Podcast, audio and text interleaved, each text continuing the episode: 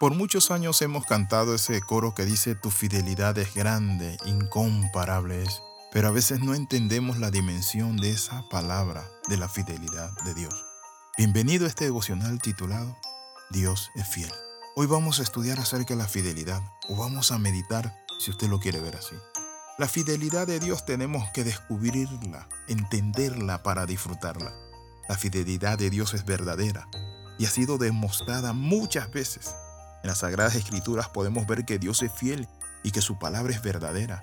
En Hebreos 6:18 dice que Dios no puede mentir, ni tampoco puede romper una promesa incondicional que dice que cumplirá. Cada pacto que hace es mantenido por Él mismo. Cada promesa o profecía se ha cumplido o se cumplirá al pie de la letra.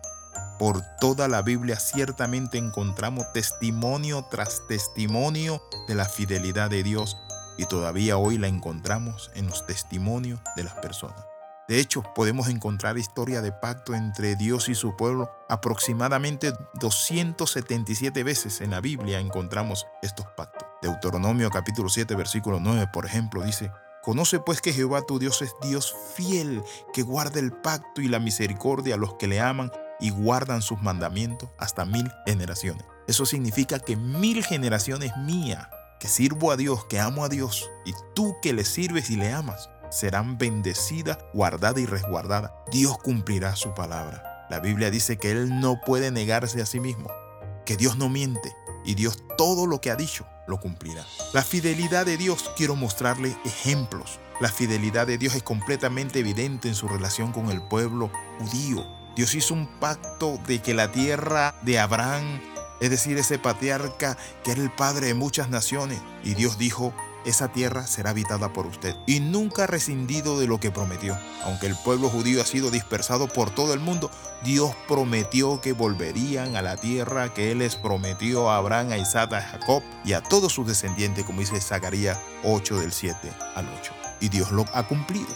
Entre las promesas cumplidas de Dios encontramos que el pueblo de Israel volvería a ser una nación en la tierra que él dice que le pertenece. Y esta profecía hecha en el Antiguo Testamento fue cumplida en mayo de 1948. Desde entonces el pueblo judío ha estado regresando a casa. ¿Qué significa esto? Que las promesas que Dios tiene para tu vida y mi vida, Dios lo va a cumplir. No hay diablo, no hay infierno, no hay hombre ni hay agenda, ni siquiera el señor Putin, porque hace poco me decía alguien que tengo miedo que Putin apache ese botón rojo de las armas atómicas y se forme una guerra atómica y venga el fin del mundo. Quiero decirle algo para la tranquilidad suya y mía. El que gobierna no es Putin, ni siquiera Biden. Ningún presidente gobierna. El que gobierna sobre todos los gobiernos es nuestro Señor Jesucristo, nuestro Dios Todopoderoso. Por eso en el libro de Daniel dice, en los días de estos reinos o de estos reyes se levantará un reino que desmenuzará, un reino que gobernará, que lo dilatado de su imperio no tendrá fin. Nuestro Dios es el que reina.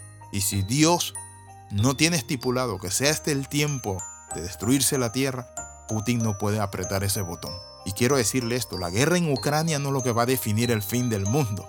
Es la guerra cuando peleen contra Israel. Allí es donde se va a definir el fin del mundo en la batalla de Armagedón. Así que preste atención a la palabra.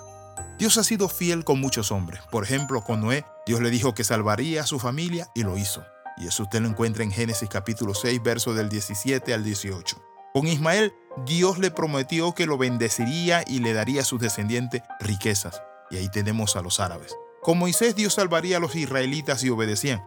Y ahí tenemos el éxodo, los sacó. Con Jacob Dios reafirma el pacto eterno con él y le dijo que le daría tantas cosas. Con David le dijo que su descendencia gobernaría y de su trono saldría el cetro, el gobernador, nuestro Mesías, nuestro Señor Jesucristo. Y Él es el león de la tribu de Judá. Literalmente conmigo y contigo tiene promesas. Y sus promesas son fieles y verdaderas. Por eso podemos cantar, tu fidelidad, oh Dios, es grande, inmensurable, no se pueden contar.